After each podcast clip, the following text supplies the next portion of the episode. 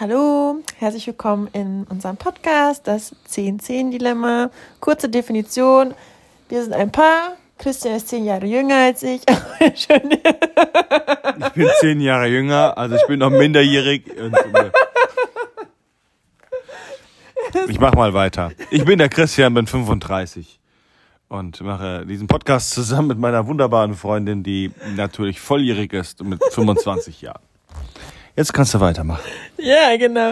Und ähm, ja, wir haben noch eine Auffälligkeit in unserer Partnerschaft, würde ich mal sagen. Nicht? Ja, schon auffällig, oder? Das wäre?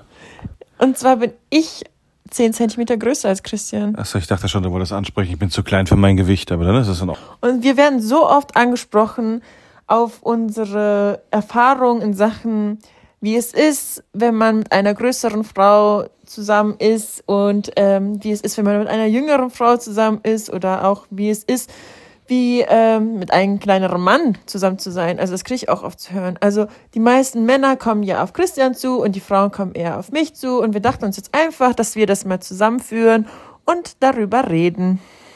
Genau, aber dazu würde ich vorschlagen, kommen wir dann in den nächsten Folgen.